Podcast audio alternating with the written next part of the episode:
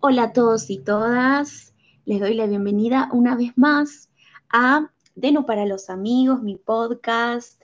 Y hoy vamos a hablar de una película argentina estrenada en el 2014, escrita y dirigida por Damián Cifrón. Sí, sí, sí, uno de sus mayores éxitos que fue Relato Salvaje y que tiene de producción y guion a Damián.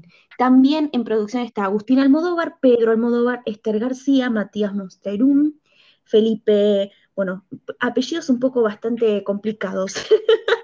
Eh, Gerardo Rosín, Hugo Sigman, y bueno, y tenemos como protagonistas Ricardo Darín, Oscar Martínez, Leonardo Esbaraglia, Erika Rivas, Rita Cortese, Julieta Silverberg y Darío Grandinetti.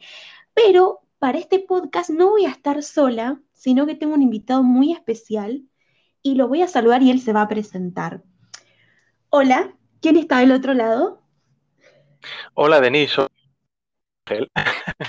buenas tardes. Es buenas tardes, acá y allá me parece buenas noches, ¿no? Un poquito, ¿qué hora es?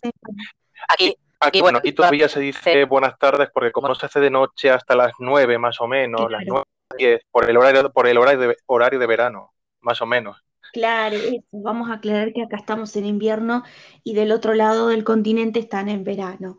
Eh, bueno, vamos a hablar de esta película que a vos tanto te gustó, ¿no es así?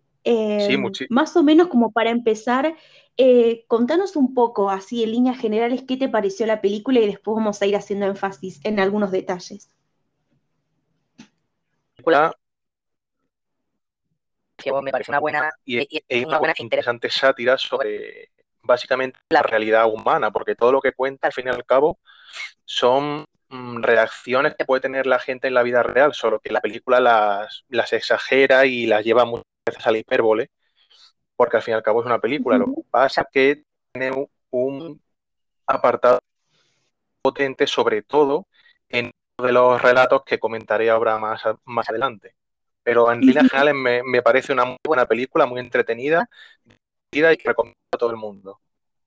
Exacto, es como una comedia negra, ¿no? O sea, eh, muchas veces la realidad supera la ficción, porque en Argentina, no creo que te sorprendas porque, bueno, ya hemos hablado un montón de veces, eh, tenemos otra forma de vivir, ¿no? Es como, nosotros lo vimos como, ay, mira, me sentí identificado con tal personaje, tal historia, porque en Argentina ha ocurrido, no es semejante exageración, pero sí ahora después cuando hablemos eh, relato por relato de qué se trató cada uno, yo más o menos te voy a ir diciendo. Para empezar, ¿cuál de todas las historias, y por eso arranco por esta pregunta, te pareció la más creíble?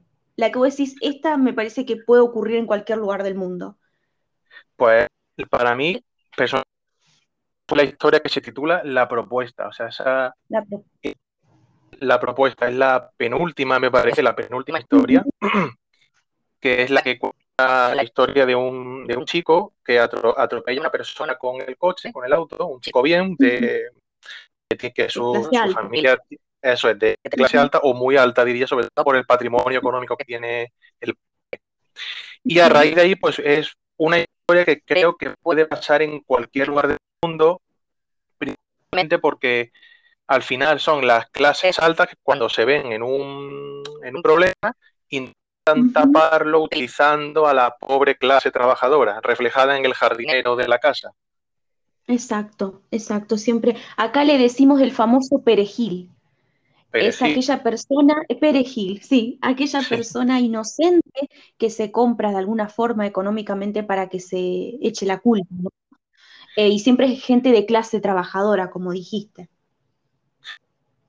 Eso, eh, dinero, porque le dicen que él, no es solvente, que con eso pues le van a ofrecer, no lo, no lo ganará ni trabajando en 30 vidas.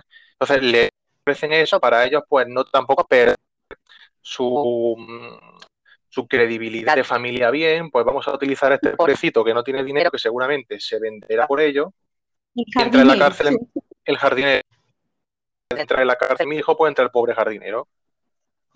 Así es. Sí, que el desenlace final es fatal. O sea, yo me, me quedé sí. como, ¿no? No, el, el de es terrible, o sea, no lo vamos, no lo voy a comentar para si alguien quiere ver la película que lo vea, pero el desenlace es terrorífico.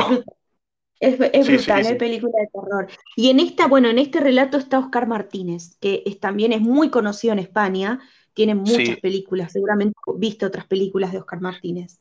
por, a mí de, de la película que más me gusta es El Ciudadano Ilustre.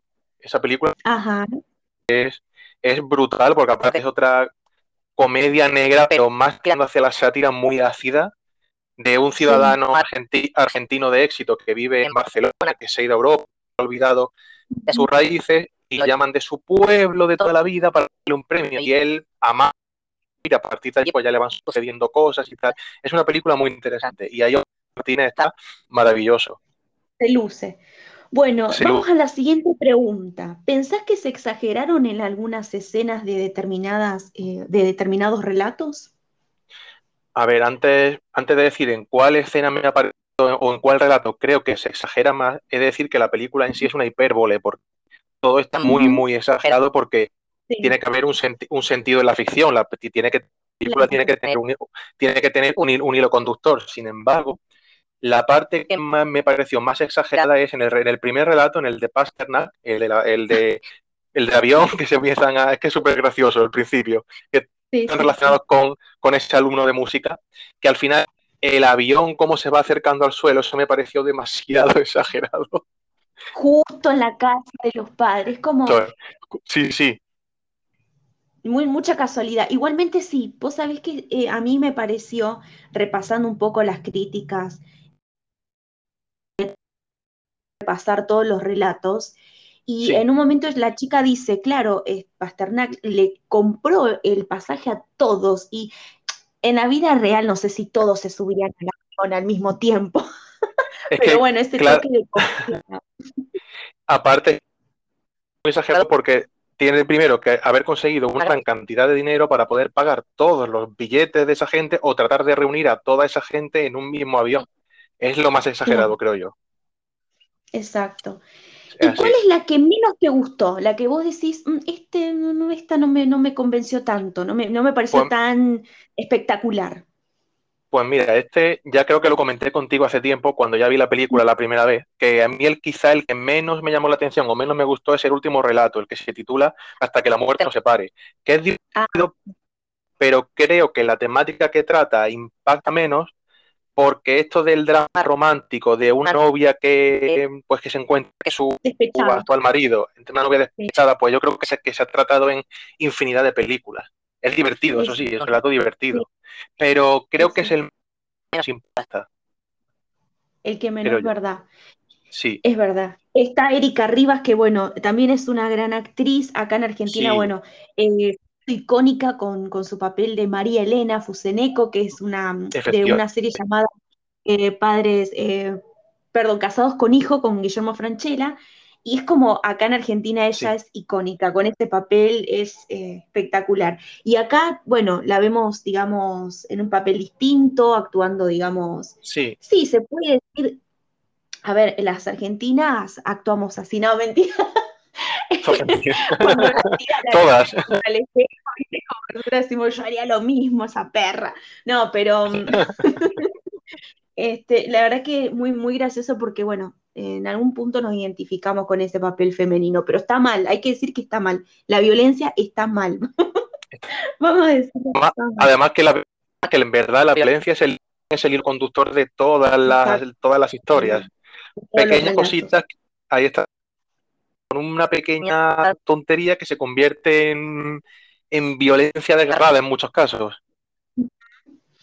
Y si vos hubieras sido el director de esta película, ¿qué, qué historia te hubieras haber in- Sí. inventado o hu- hubieras dicho, esta historia hubiera estado buena para meterlo en otro, en otro relato más, en un séptimo relato en la película?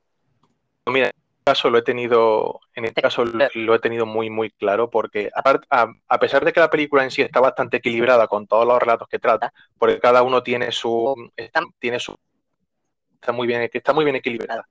Pero si yo hubiese sido el director, hubiese metido un relato que creo que, es, que se puede identificar bastante tanto con Argentina como con España, que es la pasión por el fútbol. Yo hubiese metido un relato Ah. relacionado con eso a través de dos aficionados de dos equipos rivales, que puede ser que empiecen con una tontería de insultarse al principio y que acabe en una orgía de violencia entre las dos aficiones, por ejemplo. que ha ocurrido, ha ocurrido entre barra bravas, como le decimos acá, Sí, de River y Boca, por ejemplo, ¿no? y, es por- muy bueno.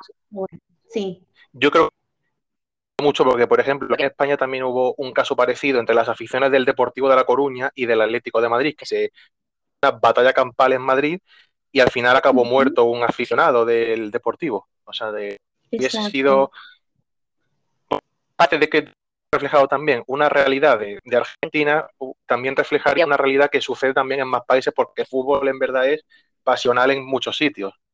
Como ocurrió en Inglaterra hace poco, no hace días, ¿no También. es cierto? Que hubo disturbios. Sí que parec- parecía que había una, una revolución cuando fue el, tras, tras la final. Es verdad, es verdad.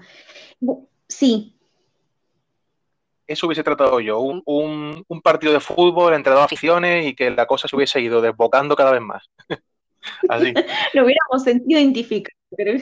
Sí, sí, sí. Y le- también a ese- a él- al relato ese le, le hubiese metido un poquito más de, de sátira, de comedia negra. No lo hubiese hecho tan dramático como, por ejemplo, puede ser el de la proposición, que es muy Exacto, ese relato. es verdad. La mejor actuación que has visto de todos los relatos. ¿Quién vos dijiste? Este me encanta como, este me Eh, compró, este.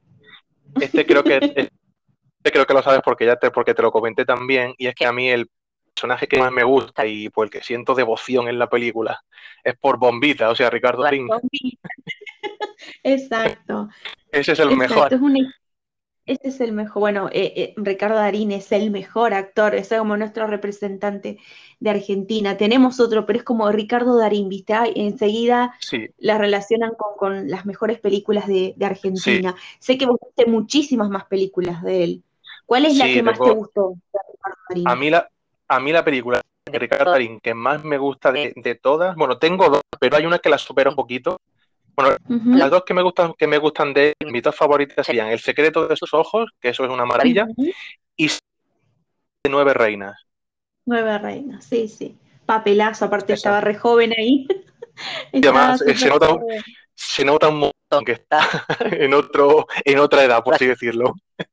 Te pregunto, Pero- porque la- esta historia de, de- de- de justamente de Bombita, eh, ¿ocurre también en España? ¿Ocurre que, que se llevan seguido los autos cuando estacionan en líneas amarillas? O sea, ¿ustedes tienen otro tipo de, digamos, de reglamento de tránsito? O... Pues en principio, si un coche, en, si, si un coche aparca en un sitio que no puede estacionado o en un lugar que está prohibido, viene la grúa municipal y se lo lleva y te dejan una señal puesta en el suelo de que se lo han llevado y tienes que ir al depósito a pagar apagar. más tarde y cuanto es y cuanto más tardes en ir, más caro es. Entonces, Claro, te es van como igu- es jugando. Claro, es igual. Solo que acá, vos sabés que analizando también la escena, no había Claro. ningún cordón pintado, pero en Argentina No, sí te no. pueden sacar. Te inventan una te inven- Claro, yo creo que también el relato este lo, lo que denuncia, lo que estaba denunciando a través de los problemas de aparcamiento y con las grúas que se llevan los coches cuando no están las líneas pintadas, porque claro, al no estar pintada la Sí. línea, el ciudadano no puede saber que ahí no se puede aparcar. Yo creo que ahí lo que están, lo que estaban reflejando un poco es la corrupción de las instituciones, o hacen lo que les da la gana, por así decirlo. Pero aparte, el mal día de él, ¿no es cierto? Porque Sí. explotó no solo por esta situación, explota porque llega tarde el cumpleaños de la hija, la mujer le pide el divorcio, lo echan del es. trabajo, cuando va a buscar trabajo no se lo dan, es como, ¿no? Se va acumulando toda la vida. Sí. Todo, todo el relato es un descenso a los infiernos. Exacto. él explota como las bombas que él maneja y hace pues lo que hace en la- el final, que tampoco quiero contarlo para que la gente pues no tenga Claro. el spoiler, que este, que este relato para mí es el, el que más me gusta y no quiero estropeárselo a nadie. Exacto, no vamos a contar así como muy el final de cada, pero de cada escena, pero bueno, el de Bombita es una de las historias más, más graciosas y bueno, Sí. más icónicas de, de Relato Salvaje. Y a- un ritmazo, la- el, el guion está súper bien construido, o sea, es una pedazo de, es una pedazo de historia, incluso por sí sola como, como cortometraje funcionaría incluso. Claro, bien. La- el episodio de las ratas, ¿qué puedes decir de, de ese episodio? Es, es tremendo, o sea, este además empieza como tranquilo, eh, un señor que llega a un bar, que pide su, su menú, pero muy, muy mal educado además. De estos que poco a poco te van encendiendo, te van encendiendo, te van encendiendo. Y al final es una historia que empieza muy normalita y te pues, en una, orgía de violencia, pues, pues tremenda. Este, yo te comento, el actor César Bordón eh, es, un actorazo. Para mí es un actorazo, ha participado en películas extranjeras, hasta actuó con Emma Watson. Datazo ¿Ah, sí? en la película eso no Lo, no lo sabía. Pues eso no puede. Fíjate, ese dato no, no lo conocía sobre, sobre la y además, porque yo ahí en Relato Salvaje lo odié, el tipo soberbio es el típico argentino soberbio, ¿viste? Mandón, eh, político además, porque no, parece, no es dato menor, político, estaba, eh, o sea, el papel de él es hacer un político. Corruptísimo, este, por lo que parece. Exacto. Bueno, además este actor estuvo en la serie de Luis Miguel. Papelazo hizo también en la serie de Luis Miguel, que la recomiendo a quien no la haya visto, porque tiene muchos prejuicios la, la serie de Luis Miguel. Y es una muy buena serie. Y el tipo hizo uno de los papeles más importantes. O sea, acá estaba a la par de, de, Luis Miguel, digamos, el actor, digamos, en, en la serie. Está Julieta Silverberg, que bueno, no conozco mucho de ella, ha actuado en miniseries, novelas en Argentina. Bueno, Rita Cortés es, es para mí en palabra mayor actriz de, primera línea.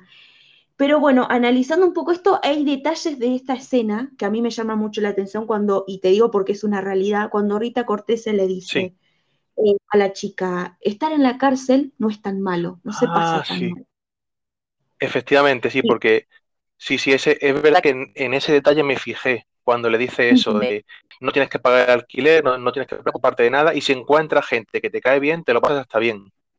Exacto. Pues fíjate, ¿no? Como ella ya que estuvo presa y dijo, bueno, una mancha más al tigre, vuelvo, ya fue.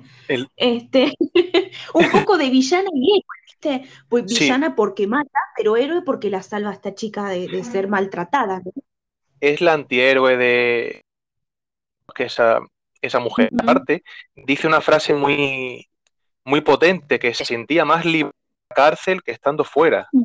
Estando fuera. Y es una realidad, te digo amigo, es una realidad en Argentina que muchos presos cuando salen vuelven a delinquir porque adentro tienen comida, tienen una cama caliente, wifi, tienen televisión con cable, o sea, que afuera no lo tienen aquí pasa también, porque a muchos presos les pasa eso por el tema que se, se institucionalizan, entonces no saben qué hacer fuera de, y cometen un delito menor para, volver a entrar. Y eso también pasa aquí en España, también pasa. Presos de, delitos comunes, que llevan mucho tiempo por, por robos, por cosas así. Exacto. Y bueno, dejamos el relato más fuerte para mí, el, más gracioso, el más fuerte, como el más trillado como que el que más me impactó por una escena en particular, que no la vamos a decir para que la gente cuando la vea la descubra, pero una escena desagradable, solamente eso vamos a decir, ¿no? Y acá está el famoso actor de también. ¿Qué te pareció este relato? Este relato, mm, yo creo que es el que mejor refleja eh, la violencia y el carácter, como tú dices, bravo de, del argentino, como tú, como tú me comentaste. Y fijé mucho en, este, en esta parte de la película, porque es muy común en general que es una discusión entre dos conductores, que eso pasa todos los días, miles de veces, efectivamente, insultos, eh, por ejemplo, el insulto forro, cuando se lo dice. y, el insulto ya desencadena todo, prácticamente es, es una historia de venganza, prácticamente. Exacto, eh, de venganza, esa es la palabra. Totalmente, acá es como que eh. acá se ve el resentimiento, ¿no? La discriminación, porque el conductor utiliza una palabra más allá de forro, una palabra discriminatoria, ¿no? Que, que se usa mucho para discriminar a la gente de clase baja. O sea, es como el, forro es el mínimo insulto que se escucha en realidad, ¿no? Después todo lo que pasa gráficamente es superior. Eso. es una historia muy, muy, muy chocante, muy chocante esa parte. Aparte está filmada esta escena en uno de los lugares más lindos que tenemos en Argentina, que es Cafayate, en la provincia de Salta. Son eh, las quebradas, está a la altura de la quebrada de las conchas. Mirá, acá, acá tenemos una, una palabra española aplicada en... A ver. aplicada. Exacto. Me ha hecho gracia, la verdad. Es, un, es un punto turístico donde viene mucha gente porque los cerros tienen unos colores bellísimos, un paisaje espectacular. Hay Son como aquí que se... Sí, sí. Te decía, perdón, que hay, hay una zona aquí en España parec- parecida que es Almería y el desierto de Taberna, y entonces me ha recordado mucho a, a esa parte, porque parece una zona en la que se podrían rodar películas de los Exacto, sí, totalmente. O una película de terror. También, sí. La Una película de terror que se desvía del camino y unos mutantes viviendo, ¿no? como esta, ¿cómo, cómo se llama esa película? Ay, que me has recordado. que Sí, que la- El camino hacia el terror, se llamaba Camino hacia el terror, que era así, que iban los yanquis por un, una ruta en. Texas o no parte tipo de desierto y se les quedaba varada el típico, se quedaba varada la camioneta eh, para llegar a la gasoli- gasolinería, perdón, eh, tienen que recorrer varios kilómetros y en ese kilómetro eh, se encuentran estos mutantes, ¿no? Asesinos, que por una radiación o algo así se transforman en bichos todos deformes. Muy buena, Joder, tiene es como horrorosa. Es, es horrorosa, pero o sea, es una buena película de terror, pero los, los- los tipos son horrorosos, o sea, dan, dan, dan miedo. Pero aquí, aquí- Dan aquí en miedo. Aquí en España es que se tituló de, otra manera, pero no recuerdo el título ahora. Creo que se. Las colinas tienen ojos. Así se tituló Ah, aquí. mira. Y, y un poco sí, porque es como que ellos estaban mirando todo el tiempo a ver a quién se podían comer. Turista que pasaba, turista que mataba. Se tenían siempre un menú disponible de turistas. Totalmente. Así que bueno, recomendamos ver esta película, ¿no? De- de- hay muchas. Sí. En realidad ahora te voy a preguntar, ¿qué pensás de las películas argentinas y cuál recomendás? Argentina.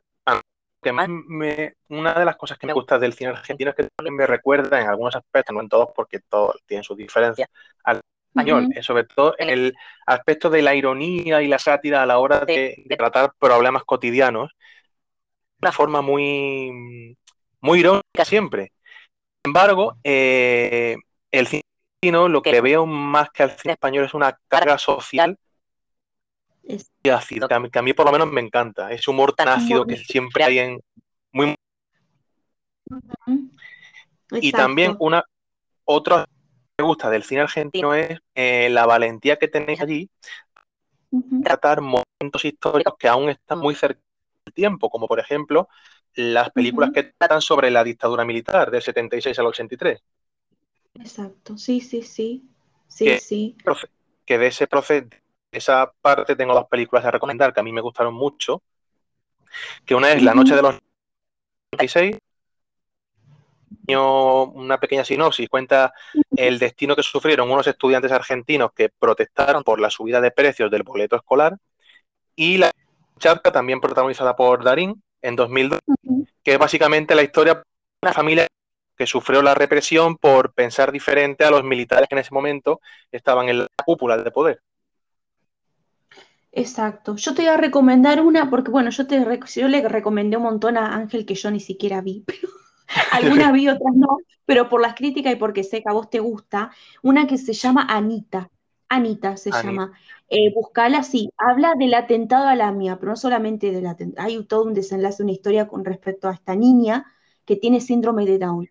Eh, va. y quiero que la veas, quiero que la veas porque es muy linda, es la película favorita de mi mamá. Pues la anotala. Y también te quiero, reco- buscaré.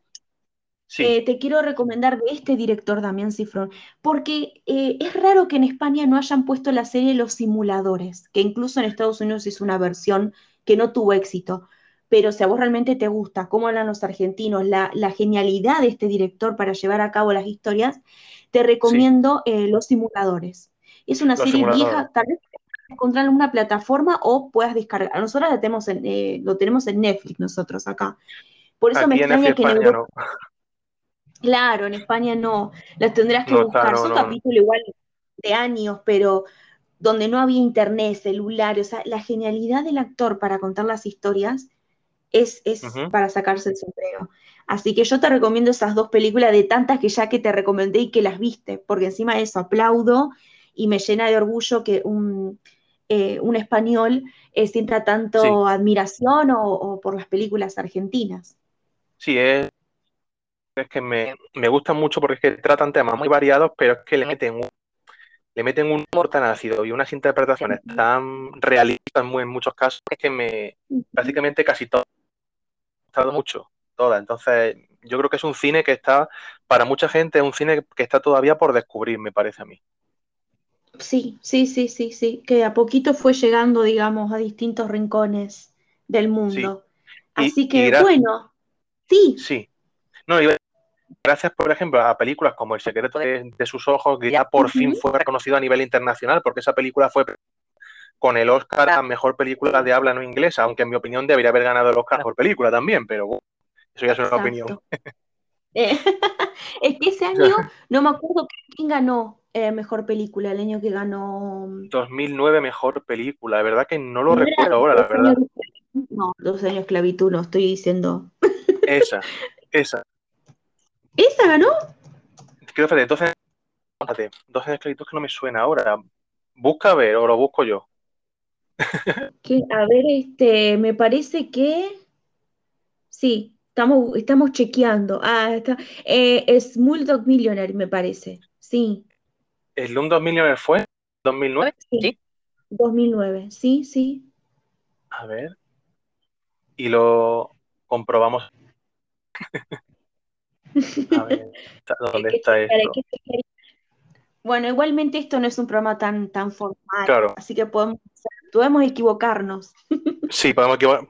No pasa nada porque haya, porque haya un error de datos. Y si no, pues luego se busca y ya está. Y ya está, está Google que nos salva.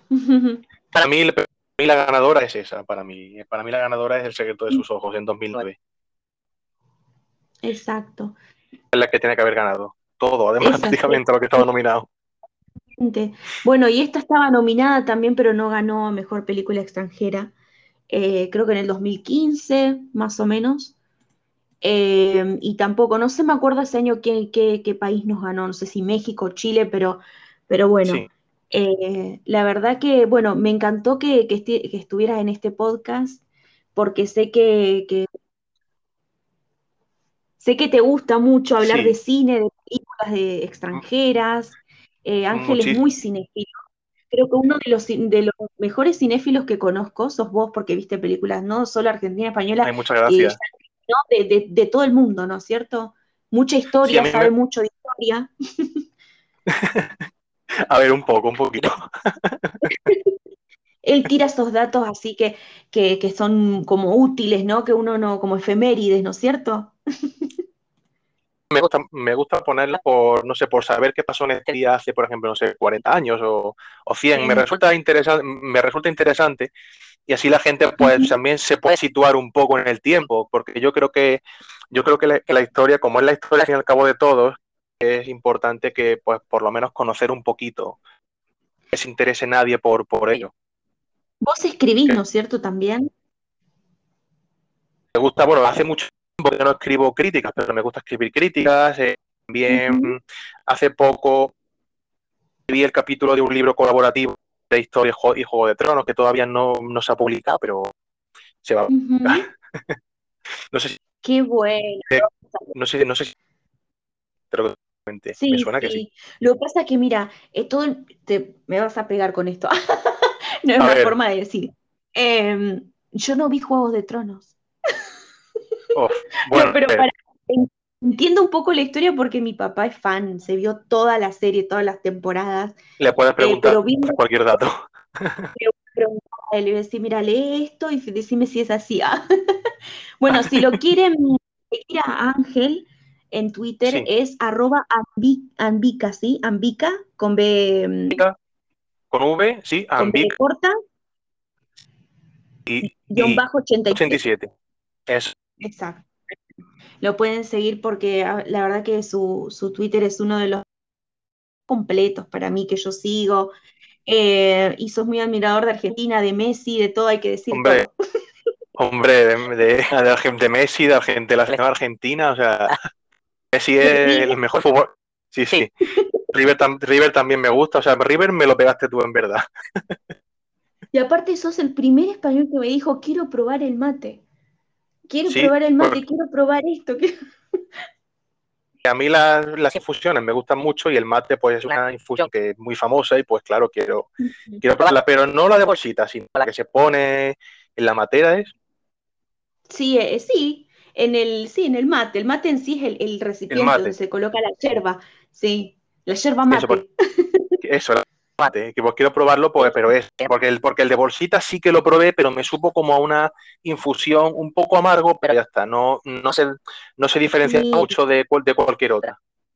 Acá en el mate le ponemos yuyito, le ponemos cositas como para darle un gusto, porque acá se toma amargo en Rosario, pero por ejemplo en el norte de Argentina se toma dulce, dulce, se toma con azúcar de mesa, sí, dulce, dulce, y Pues eso, bueno, no, es muy sano que digamos, pero el mate amargo amargo. incluso lo adelgazar, el mate amargo, incluso hay famosos internacionales que lo han tomado para adelgazar, Eh, Ah, pero pues bueno. Habrá que probarlo, así. Así es, amigo. Bueno, entonces, muchísimas gracias por participar. Si querés despedirte de la audiencia que te va a escuchar, porque estoy segura que tus seguidores te van a escuchar. Así que si querés decir algo para Pues, despedirte. que primero, Denis, muchas gracias por contar conmigo para, para este podcast, que la verdad que nu- nunca había nunca había hecho ninguno. No sé cómo me habrá salido, pero espero que bien. Salió y- espectacular. Gracias. A ver si se escucha bien, que se, escuche- que se, que se nos escuche bien, que seguro que sí. Y a la gente que está escuchando, pues le mando un saludo, un abrazo eh, y buenas tardes. Bueno, ya casi buenas noches desde aquí, por las 9 y 5 de la noche aquí en Y España. acá todavía sí, son las 16. Allí todavía es la hora de la siesta. Exacto. Yo molestando, espero que mis vecinos no. Bueno, no pasa eh, nada. bueno, eh, te mando un beso grande y ya nos estaremos encontrando en otros podcasts. ¿Sí? Te voy a invitar a otros Eh, más. Que me gustaría volver para cualquier película que tú me digas, yo y la, y la comentamos. Vi que, vi que hiciste un hilo de películas de terror. Puede que por ahí te Sí. con- ahí para que hagamos un, Ah, pues un mira, yo de en- porque el género de terror es mi placer culpable, entonces Buenísimo, Me gusta entonces. mucho. sí. Bueno, te mando un beso grande.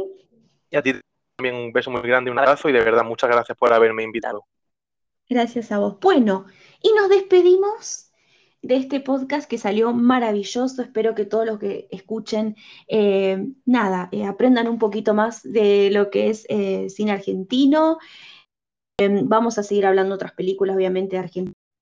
Quería hacer este podcast porque realmente es una película eh, magnífica que nos ha representado, además del secreto de sus ojos. Así que bueno, eh, los voy a estar eh, esperando en otro podcast. Chau, chau.